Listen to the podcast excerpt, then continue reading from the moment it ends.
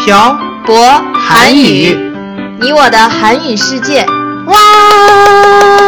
아니 이게 뭐예요?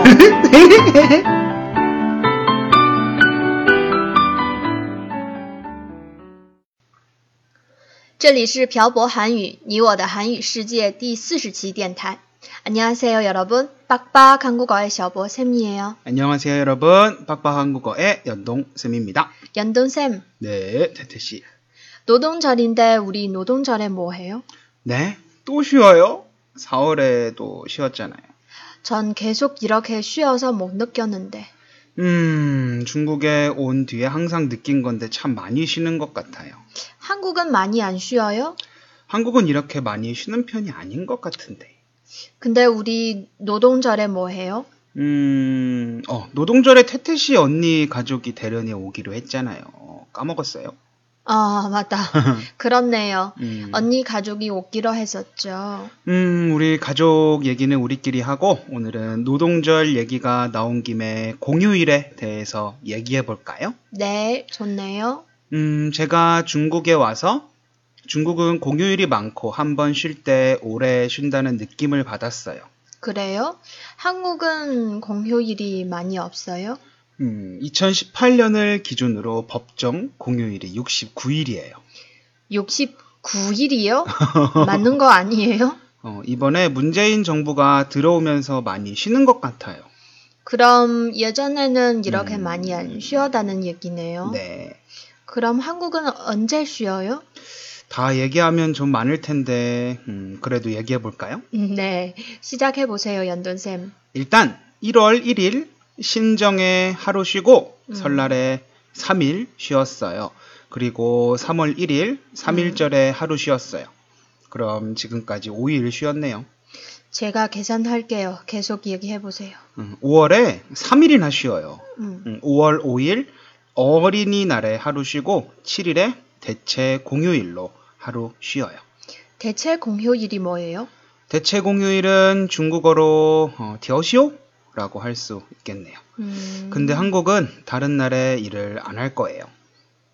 다른 날에 일을 안 한다는 게, 안 난다는 게 음. 무슨 말이에요?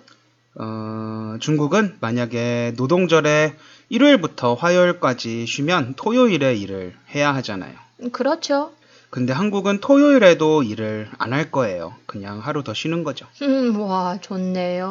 근데 지금 제가 한국에서 일을 하지 않기 때문에 정확한 건 아니에요. 만약에 그냥 하루 더 쉬는 거면 정말 좋은 건, 좋은 거네요. 음, 그렇겠죠. 근데 공휴일 어디까지 얘기했죠?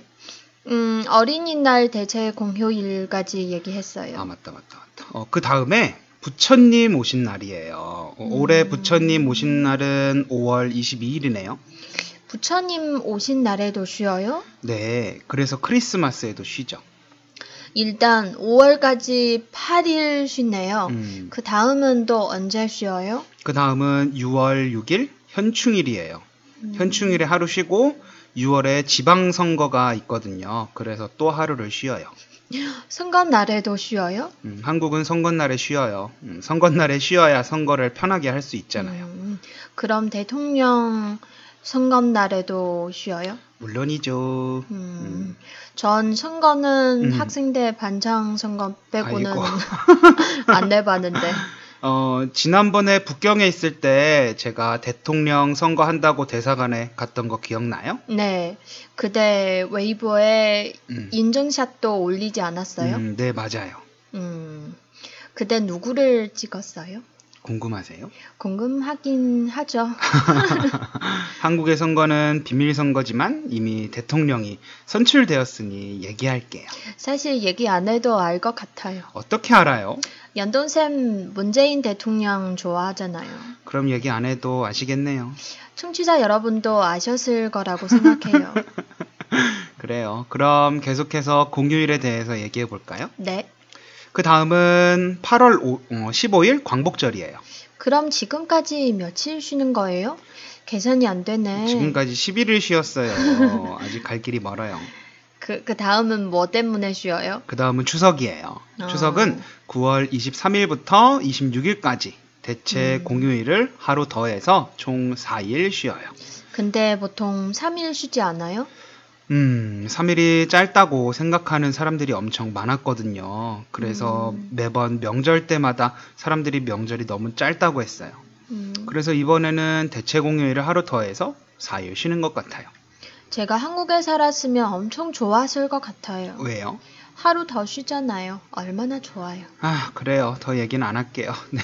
계속해서 음. 공휴일 얘기해보세요, 연돈쌤. 어, 네, 그 다음은, 그 다음 공휴일은 개천절이에요. 10월 3일에 하루 쉬고, 한글날 10월 9일에 하루 쉬어요. 그리고요? 그리고 마지막으로 크리스마스 12월 25일에 하루 더 쉬어요. 음, 공휴일이 총 며칠이에요, 태태 씨? 음, 음, 잠시만요. 음, 음. 아까 8월까지 음. 11일이었고 음. 추석 4일에 음. 개천절, 한글날, 둘. 크리스마스 삼. 3일을 더하면 총 18일이네요. 음. 이상해요. 왜요? 아까 연돈쌤이 법정 그, 그 공휴일이 총 69일이라고 했는데 왜 18일밖에 안 돼요? 어, 한국일은, 아, 한국은 일요일도 법정 공휴일이거든요.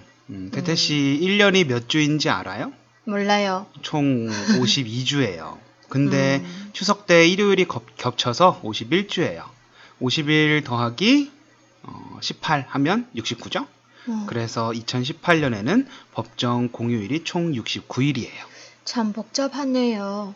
근데 아까 연돈쌤이 얘기한 음. 삼일절하고 현충일, 광복절, 음. 개천절은 왜 쉬는 거예요? 다 뜻이 있죠. 이건 다음에 기회가 되면 얘기하는 걸로 해요. 네, 알겠어요. 태태 씨는 한국이 많이 쉬는 것 같아요? 제 생각에는 많이 쉬는 것 같아요. 그럼 중국은 1년에 며칠이나 쉬어요? 1월에 음. 元旦에 하루 쉬고 음. 설, 설날에 음. 7일 쉬어요. 7일이나 쉬어요? 네, 어허. 이거 제가百度에서 찾아본 거 찾아본 거예요. 음, 계속해 보세요. 이번엔 제가 계산해 볼게요. 음.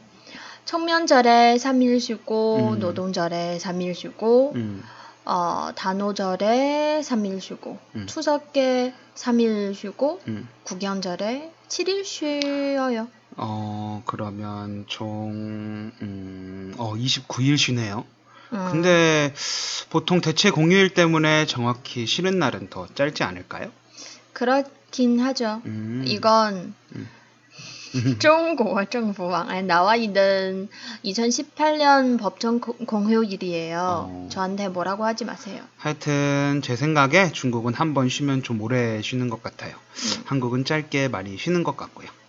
예전에 한국에서 공부할 때 이렇게 많이 쉰 것 같지 않았는데 음, 이렇게 세어보니 한국도 많이 쉬네요. 어, 태태 씨가 한국에서 공부할 때는 아마 대체 공휴일도 없었을 거고 한글날에 쉬지도 않았어요. 그래서 쉬는 날도 그렇게 많지 않았을 거예요. 음, 그랬던 것 같아요. 음, 그리고 어린이날 같은 공휴일이랑 음, 주말이랑 겹치면 음, 어, 그냥 주말에 쉬었던 것 같아요. 음, 맞아요. 음. 그래서 만약에 추석이 금, 토, 일요일이면 실제로 음. 쉬는 날은 하루인 거예요. 음. 이건 너무 잔인한 것 같아요. 학생 때 어린이날도 주말이고 크리스마스도 주말이고 추석 때도 주말이 껴있던 해가 있었어요. 정말 싫어겠네요. 아 쉬는 날도 없이 학교에 갔어요. 진짜 정말 짜증났었어요. 근데 설날하고 광복절은 왜 얘기 안 해요? 설날하고 광복절에는 어차피 방학이잖아요. 그래서 음. 별 신경 안 썼어요. 이렇게 보면 중국 학생들이 더 행복하네요. 왜요? 중국은 7월 8일에 공휴일이 없으니까요.